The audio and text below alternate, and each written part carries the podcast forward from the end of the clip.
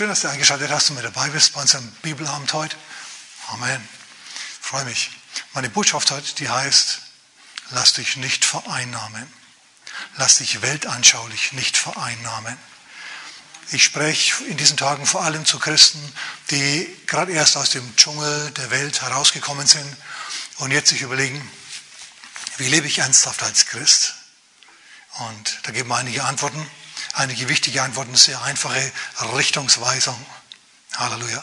Im 1. Korintherbrief Kapitel 7, Vers 35, da sagt Paulus, er möchte, dass ihr ehrbar und beständig ohne Ablenkung beim Herrn bleibt. Die Sache ist nämlich die, dass du, wenn du nicht aufpasst, abgelenkt werden kannst vom Herrn. Durch die sozialen Umstände, durch die politischen Umstände. Und der Herr möchte nicht unbedingt, dass du mit politischen Programmen in Verbindung gebracht wirst. Also wenn man an dich denkt, soll man nicht in erster Linie an eine Parteizugehörigkeit denken, sondern an Jesus. Okay? Dass, du, dass du zu ihm gehörst. Du musst also nicht dich in Schwarz anziehen und im schwarz-weiß-roten Banner gegen die Rotfront marschieren, okay, irgendwo auf den Straßen, um deiner politischen Meinung Ausdruck zu verleihen, ist es wirklich notwendig für dich als Christen das zu machen. Du musst auch nicht am jeden 1. Mai dich auch schwarz anziehen, nach Berlin fahren mit dem Bummelzug und dort dann Klassenfeinde klatschen. Ja, Autos anzünden in der Nacht, wo es so schön brennt. Und dann sagen, du magst es um die Gerechtigkeit willen, glaube ich dir nicht. Ich glaube, dass du das magst, einfach weil du, weil du Lust an der Zerstörung hast, Lust am Rabatz. Aber ich sage mal eins, das kannst du billiger haben. Geh einfach Fußball spielen. Du sagst, bin ich nicht so gut. Macht nichts, holz einfach drauf los. Okay, habe ich früher auch gemacht. Amen. Okay, also das ist ein wichtiger Punkt, denn die Sache ist die, du wirst immer in unserer gesellschaftlichen Situation hier ähm, versucht sein, dich bestimmten politischen Bewegungen anzuschließen. Es ist nicht wirklich notwendig. Okay, die Leute, wenn sie an dich denken, sollen an Jesus denken. Und Jesus war jetzt nicht unbedingt apolitisch. Der hat schon bestimmte Meinungen auch gehabt, natürlich, aber die hat er nicht breitgewalzt, die hat er nicht unbedingt gepredigt und vor sich hergetragen wie eine Fahne. Im Gegenteil, als man versucht hat, Jesus mal zum König zu machen, bei der Speisung der 5000, erinnert euch vielleicht, Johannes Kapitel 6. Jesus ist auf dem weiten Feld, die Menschen kommen zu ihm, er lehrt und predigt und dann heilt er ihre Kranken. Und dann speist er sie, 5000 Männer ohne die Frauen und Kinder. Und die Leute sind hinterher so begeistert. Sie sind gesund, ohne beim Doktor gewesen sein zu müssen. Das heißt, sie waren bei einem Doktor, Dr. Jesus, der hat ihnen die Hände aufgelegt oder was immer er gemacht hat und dann waren sie gesund. Gesund. Ich meine, zu wie vielen Doktoren gehst du und du bist sofort hinterher gesund? Ja, phänomenale Erfolgsrate. Und das nächste ist, ähm, er hat leistungsloses Speiseeinkommen gegeben.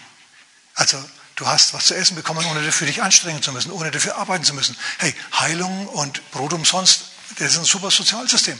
Also haben sie sich gedacht, den machen wir zum König. Was Besseres kann uns gar nicht passieren. Wisst ihr, was Jesus gemacht hat, als er gemerkt hat, als er gesehen hat, dass sie ihn mit Gewalt zum König machen wollen? Er hat sich nicht gesagt, ja, da habe ich schon die ganze Zeit drauf gewartet, sondern er ist stiften gegangen. Er ist davon gegangen, er ist allein auf den Berg hinauf. Seine Jünger hat er vorher über den See Genezareth weggeschickt und er selber hat die Flucht ergriffen, weil Jesus nämlich genau wusste, Geistliche Probleme kannst du mit politischen Möglichkeiten, Mitteln nicht lösen. Okay? Jesus wusste, die Sündennatur des Menschen, die musste erst herausgetilgt werden und er musste eine neue Natur bekommen, der Mensch. Manche sagen, ich bin so geboren mit diesen Neigungen, mit diesen Eigenschaften, mit dieser, was weiß ich, Neigung zur Gewalttätigkeit oder sonst was. Ja, du bist vielleicht so geboren, aber pass auf, du kannst von neuem geboren werden. Okay? Jesus sagt, wer an mich glaubt, der wird von neuem geboren. Du kriegst dann eine neue Natur eingepflanzt. Du wirst von neuem geboren, das Alte ist vergangen, Neues ist geworden. Du bist dann ein Kind Gottes und dann hast du den richtigen Anfang. Und das ist es eigentlich, wofür wir streiten sollten. Dass so viele Menschen wie möglich in den Genuss dieser neuen Geburt kommen. Okay, und das geht nicht unbedingt über den, über den Umweg der Partei, der Parteipolitik. So notwendig das ist, Gesetze zu machen und so weiter und so fort, ganz klar, wir dürfen uns da nicht verzetteln, denn die Sache ist nämlich die, wenn wir anfangen zu eifern für ein bestimmtes Programm oder gegen ein bestimmtes Programm, dann nehmen wir einen bestimmten Geruch an, dann kriegen wir so einen Kampfgeist und nicht im positiven Sinn. Ich kriege massenweise Zuschriften, nicht massenweise mehr, aber in den letzten Jahren. Die einen waren total begeistert von, den, von, von der Impfung, ihr wisst schon Corona. Die anderen waren total dagegen. Okay? Und so begeistert wie die einen waren als Christen, so, so, so dagegen waren die anderen. Und zum Schluss haben sie sich nicht mehr anhand von Jesus definiert, sondern an ihrer politischen Position in dieser Sache. Ihr Lieben, solche Sachen kommen und gehen und der, der bleibt und der die Hand drauf hat auf diesen ganzen Sachen, ist der Herr. Ist dir das bewusst? Du musst mal Folgendes bedenken. Wenn es tatsächlich stimmt, dass es keine politische Lösung für ein geistliches Problem gibt, dann müssen wir uns fragen, was ist die geistliche Lösung? Ich habe es schon erwähnt. Der menschliche, das menschliche Herz muss von, von neuem geboren werden. Okay? Das ist das Wichtigste. Du kannst einen wirklich hummeldummen König haben, wenn das Volk für ihn betet und wenn er einigermaßen der Diener seines Volkes sein will, dann wird es gut. Ganz, ganz wichtig, merkt er das ein für alle Mal, du stehst für Jesus und nicht für was anderes, nicht für eine bestimmte politische Position. Amen.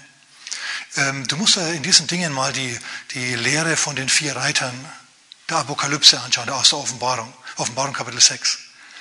Da ist es nämlich so, dass der Krieg, Bürgerkrieg, das Seuchen und diese Dinge, das Mangel, Inflation und solche Sachen, dass die äh, herbeikommen, diese roten Reiter, weil jemand im Himmel gesagt hat, komm.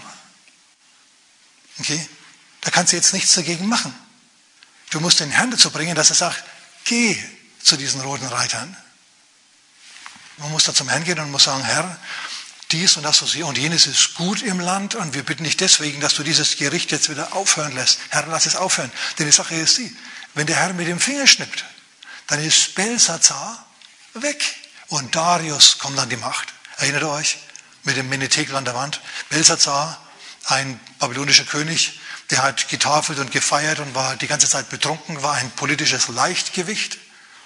Und als er dann Gott mal zu sehr provoziert hat, ist seine Hand erschienen und hat das Menetekel an die Wand geschrieben. Man hat nicht gewusst, was es ist, was es sein soll, was es sagen soll. Haben wir den Propheten Daniel gebracht und der hat es lesen können. Gewogen, gewogen, zu leicht befunden. Du wirst jetzt weggeräumt und ein besserer kommt an deine Stelle, König Belsazar. In jener Nacht starb Belsazar, der König der Babylonier, und Darius, der Meder, hat, es, die Herrschaft übernommen und der war besser, der war gut, der war gut. Hör mal, wenn der sagt, jetzt ist Schluss mit dem Blödsinn und er bringt Darius an, weißt du, das macht er. Und du, was du da machen kannst, ist, du musst doch nicht demonstrieren und machen und tun, sondern du bittest den Herrn, Herr, bring den Darius an die Macht und tu den Belsazar weg. Bist du doch da? Das machst du im Gebet, für dich. Du bist in einer Thronaudienz bei dem, der zählt. Ja, und da muss er also nicht mit hochrotem Gesicht auf der Straße rumstehen und schreien und so. Leute, das ist, sollen andere machen, das müssen wir nicht machen. Lass andere das machen, die es nicht besser wissen. Du kannst es anders machen. Du hast Vollmacht vom Herrn im Gebet, deswegen betest du anders. Amen. Aber das musst du erst einmal erfassen und wissen. Denn wenn Gott sagt zu so einem schwarzen oder roten Reiter, komm, dann kann kein Mensch was dagegen tun. Politische Lösungen gibt es da nicht. Schau, zur Zeit ist ja ähm, die Bewahrung der Schöpfung recht, recht, äh, recht populär. Habt alle schon gehört, man muss die Schöpfung bewahren, Schöpfung bewahren, Schöpfung bewahren. Hast du schon gehört? Wer hat schon gehört? Okay, alles klar. Ich habe mir gedacht, Schöpfung bewahren. Wenn jemand zu mir sagt, komm, lass uns die Schöpfung bewahren, dann fühle ich mich überfordert. Denn die ganze Schöpfung, ich meine den ganzen Planeten, du und ich, wir sollen den ganzen Planeten bewahren. Du und ich und dein Nachbar und vielleicht unsere Stadt oder unser Land sollen den ganzen Planeten bewahren. Ernsthaft jetzt? Gibt es irgendwie so, so ein riesiges Mischpult oder so, wo man die quasi das Klima regeln kann und, und das Klima bewahren kann? Gibt es das? Ich habe mal in der Bibel nachgeschaut. Wisst ihr, was Gott wirklich zu Adam gesagt hat? Er hat gesagt, er hat, ihn, er hat ihm einen Garten gegeben, Eden, auf Deutsch Wonne. Er hat ihm einen Garten gegeben und hat dann zu ihm gesagt, bebau und bewahre diesen Garten. Er hat nicht gesagt, bewahre die ganze Schöpfung, er hat gesagt, kümmere dich um deinen Garten. Jetzt pass mal auf. Dieser Garten den hat Gott ihm gegeben. In anderen Worten, sein Vater, weil der Vater von Adam war Gott.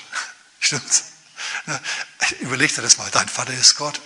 Ich meine, du bist ein Geschöpf, ja, aber du bist von ihm geschaffen. Ich meine, hallo, mit seinen Händen und sein Lebenshauch hat er dir in die Nase gehaucht. Und dann hat dir dein Vater ein Erbe verpasst. Einen Wohlstand, einen Maß von Wohlstand hat er dir verpasst und er hat dir ein Erbe überlassen.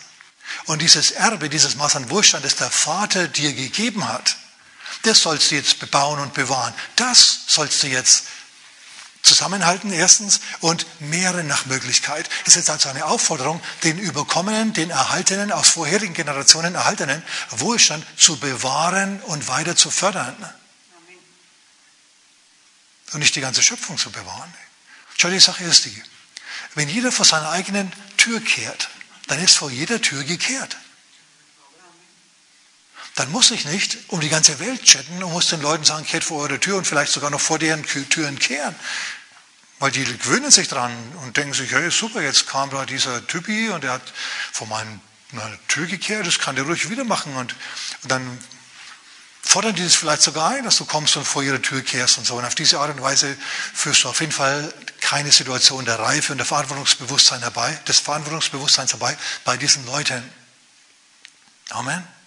Also, nochmal, der Herr spricht nicht davon, die Schöpfung zu bewahren, sondern dein vom Vater bekommenes Erbe zu bewahren, zu bebauen und zu bewahren. Und noch was. Sie haben es ja nicht bebaut und nicht bewahrt. Sie haben es ja verkaspert und verblödelt. Adam und Eva, alle beide. Na, haben sie gemacht, richtig? Und dann hat Gott sie rausgeworfen aus dem Erbe.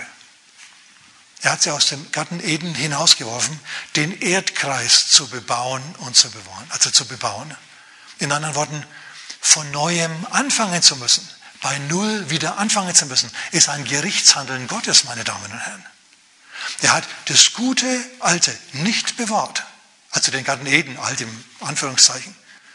So hat Gott das gesehen und hat ihn rausgeworfen und dann, dann haben sie den Eden verloren. Okay, das Erbe des Vaters ging flöten und sie mussten jetzt selber den Erdboden bebauen.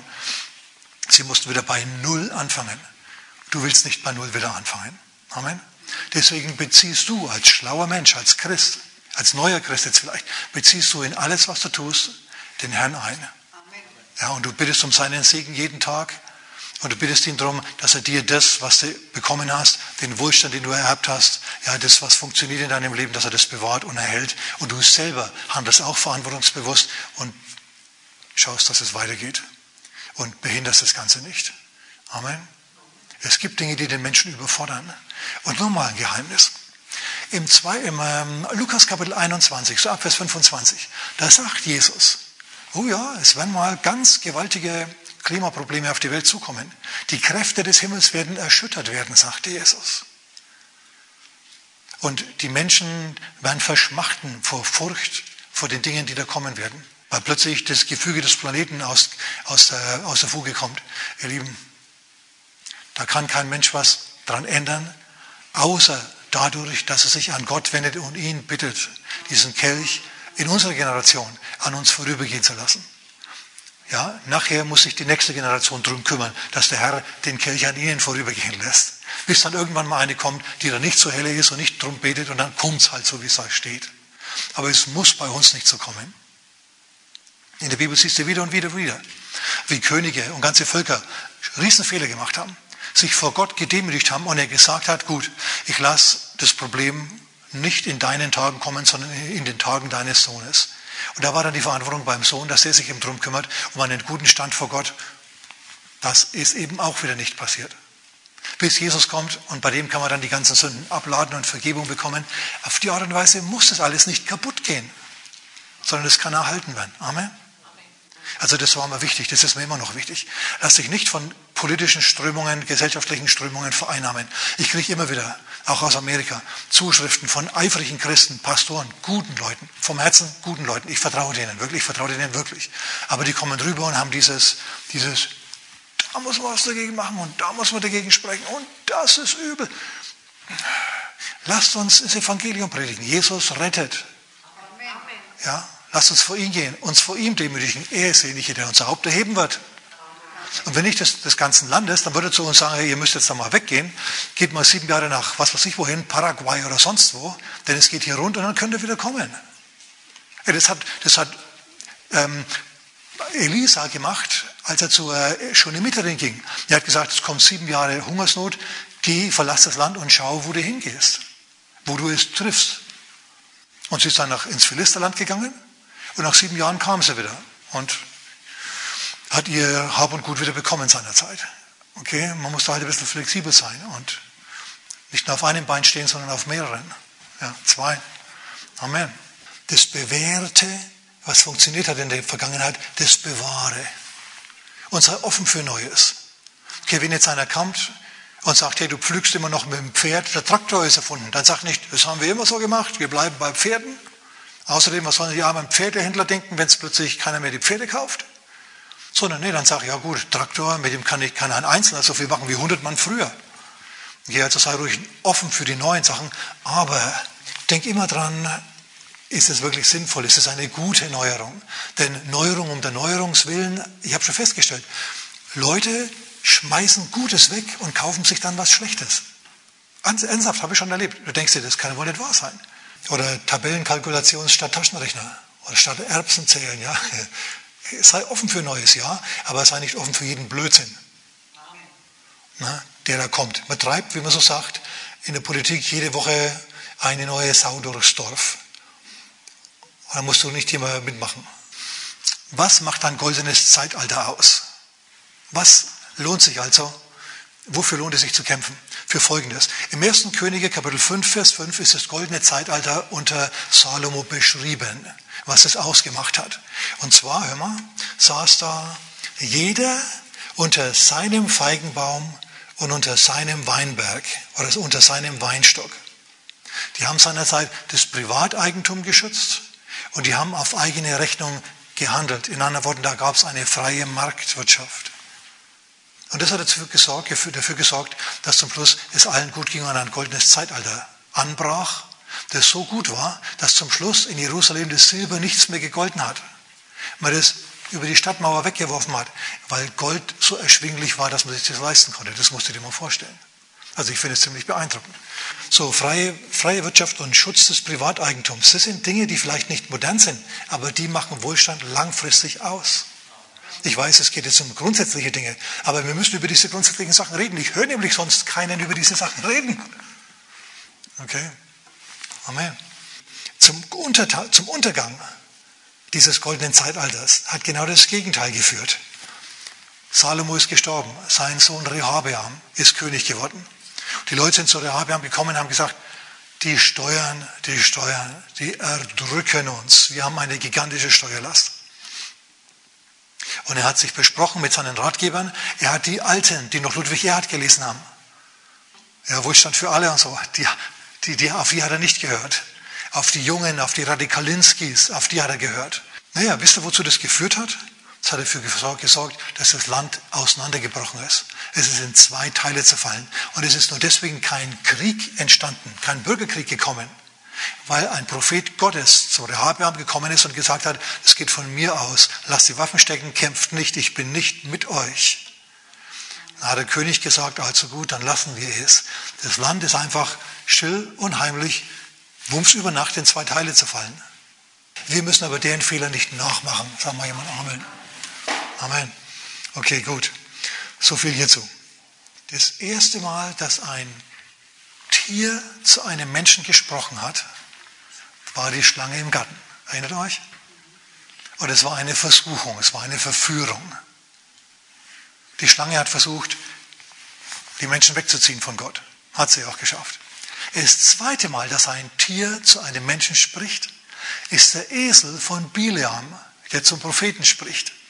Allerdings keine Verführung und keine, keine, keine Aufforderung zur Übertretung, sondern eine Warnung, genau das Gegenteil. Also der Esel ist mir direkt lieber als die Schlange. Also pass auf, was da passiert ist. Ähm, eine ausländische, ein ausländisches Großkapital, das kam zu einem Propheten und hat gesagt, verfluch mir Israel. Mach was, dass dem Israel geschadet wird. Du kannst es, du hast es.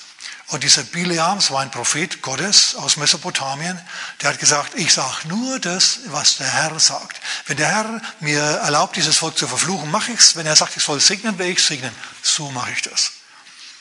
Und diese Abgesandten des Königs von Moab und des Königs von Midian, die sich bedroht gefühlt haben von Israel, die haben gesagt, ja, du, wir geben dir einen Haufen Geld. Bet einfach mal drüber und dann, ob du uns helfen willst, und dann schau mal. Und Bileam hat es also gemacht. Er hat gebetet. Der Herr kam zu ihm, im Traum hat zu ihm gesagt, dieses Volk ist gesegnet, du sollst es nicht verfluchen. Geh nicht mit ihnen, verfluch dieses Volk nicht, es ist gesegnet. Sag mal mit mir, es ist gesegnet. Und dann sagt der Prophet den Leuten, das ist gesegnet, ich kann nicht mehr durchgehen, auf Wiederschauen. Dann kommen die Könige drauf und sagen, hey, jeder hat seinen Preis. Und dann geben sie ihm einfach, dann bieten sie ihm einfach mehr Geld an. Mehr Geld. Da kriegt er nicht nur den kleinen Verdienstorten von Moab, sondern den großen Verdienstorten von Moab. Und, und, dann fängt er sich an, am Kopf zu kratzen und er sagt, ja, Millionen, hä? nein, Milliarden, Milliarden, wir geben dir Milliarden, wenn du, wenn du, wenn du diesem Volk schadest. Du kannst es also machen. Ja, ich muss mal schauen, ich habe nämlich auch ethische Grundsätze. Und er zieht sich wieder zurück ins Gebet. Überleg dir das mal. Gott hat schon gesagt, dieses Volk ist gesegnet, du kannst es nicht verfluchen. Warum betet er jetzt nochmal? Aus Habgier, deswegen. Und diesmal sagt der Herr, geh mit, aber sag ja nur das, was ich dir sagen werde. Er erlaubt es ihm. Aber er will natürlich in Wirklichkeit, dass Biliam nicht geht, sondern zu ihm sagt, ach Herr, du hast das erste Mal Nein gesagt, ich bleibe dabei. Ich bleibe bei deinem Wort. Stattdessen sagt er, äh, Wort hin oder her, ich will die Kohle. Und so reitet er jetzt also mit diesen Abgesandten los. Dieser Biliam, der kommt mir ein bisschen vor wie ein Politiker und der Esel ein bisschen wie der Steuerzahler.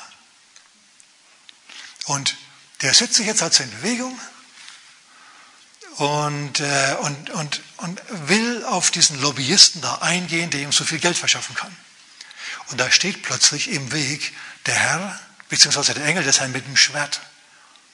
Und der Esel, der sieht ihn, der Biliam, der Prophet sieht ihn nicht. Der Prophet sieht den Engel nicht. Der Esel des Propheten sieht ihn. Also das Herz des Propheten, das war offensichtlich auf den Prophet ausgerichtet und der Esel, der wollte einfach weiterhin Gott dienen. Also der Esel ist sympathisch. Amen. Und so weicht er also vom Weg ab. Und was macht jetzt unser Reiter auf dem Pferd? Der haut auf seinen Esel drauf, dass er wieder zurückgeht und ihn dorthin bringt, wo die Millionen wachsen. Und der Engel des Herrn, der stellt sich in den Hohlweg hinein und dann drückt sich der Esel am Hohlweg entlang und quetscht das Bein ein, haut der Biliam wieder auf den Esel drauf. Der spurt nicht mehr, der macht nicht mehr, was er soll, weil der Esel merkt, wir sind hier auf dem falschen Weg, wir sind auf dem falschen Weg. Der Reiter, der will das nicht.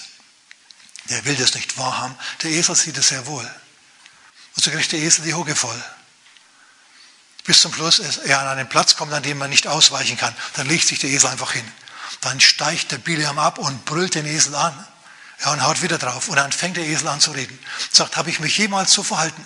War ich bis jetzt nicht immer ein braver Diener eurer Majestät des Propheten?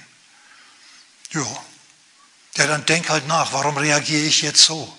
Magst du vielleicht einen Fehler? Ist vielleicht deine Geldgier hier ein Problem? Und plötzlich öffnet der Herr das Auge des Propheten und er sieht den Engel. Und dann fällt der Engel auch nieder, dann fällt der Prophet auch nieder. Und sagt, uh, wenn du willst, dann gehe ich wieder zurück. Das wäre dem Herrn am liebsten gewesen.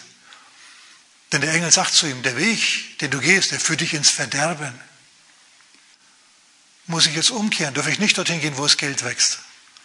Doch, du darfst schon gehen, aber sag nur das, was ich dir sage.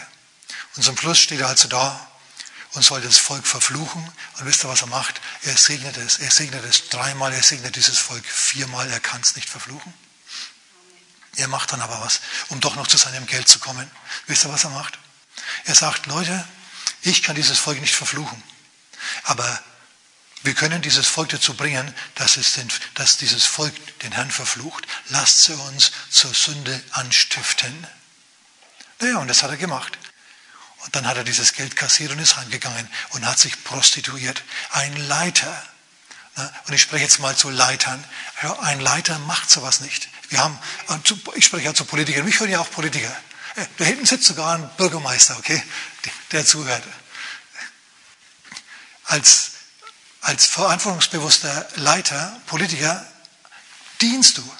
Da schaust du nicht so sehr auf das Geld, das du in deine Tasche sacken kannst, denn es kann der Herr dir ganz schnell wieder wegnehmen. Sondern du bist Diener. Du bist verantwortungsvoll.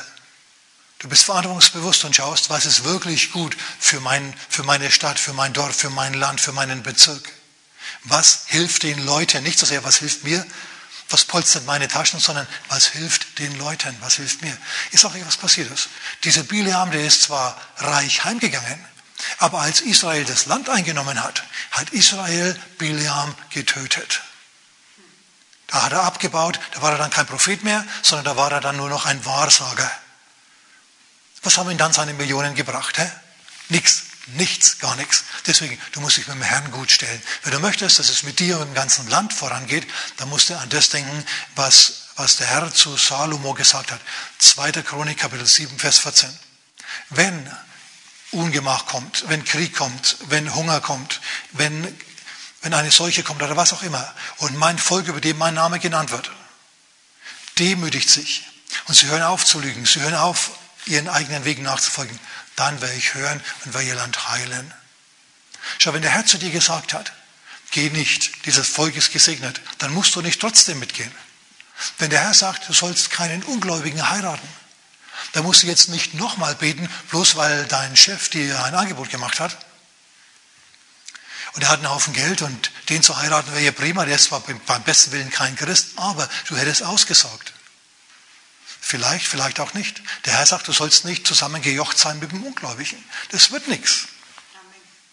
Amen. Und so gibt es da noch viele andere Beispiele. Du denkst dir, du schaffst dir vor Gericht durch eine Falschaussage einen Vorteil. Der Herr sagt, du sollst kein falsches Zeugnis geben ja, dann macht es auch nicht. Auch wenn es kurzfristig nach Vorteil aussieht. Wisse, der Herr hat eine lange Hand. Und früher oder später holen dich diese Dinge wieder ein. Und dann hilft dir dieses ganze zusammengemogelte und geklaute nichts. Deswegen folg dem Herrn nach und konzentriere dich auf ihn und nicht so sehr auf politische Tagesereignisse. Amen. Ist immer interessant, das mal zur Kenntnis zu nehmen, aber der, für dessen Bekanntschaft du bekannt sein solltest, ist Jesus. Amen. Amen. Okay. Genug von mir an dieser Stelle. Vater, wir beten heute Abend. Wir segnen unser Land, Vater, wir segnen unsere Politiker, wir segnen unsere Regierung. Vater, wir bitten nicht, dass du ihnen Weisheit, Erkenntnis, Verständnis, Rat und Kraft Gottes gibst. Und Vater, wenn es irgendwo einen Belsazar gibt, dann feg den weg und bring einen Darius an seine Stelle her. Vater, vergib uns am Land und schau, dass noch viel, viel Gutes drinnen ist, dass noch aufrechte Kinder Gottes hier leben, Herr. Und segne doch das Land um ihretwillen, Vater, und um deinetwillen, Herr. In Jesu Namen. Amen. Amen.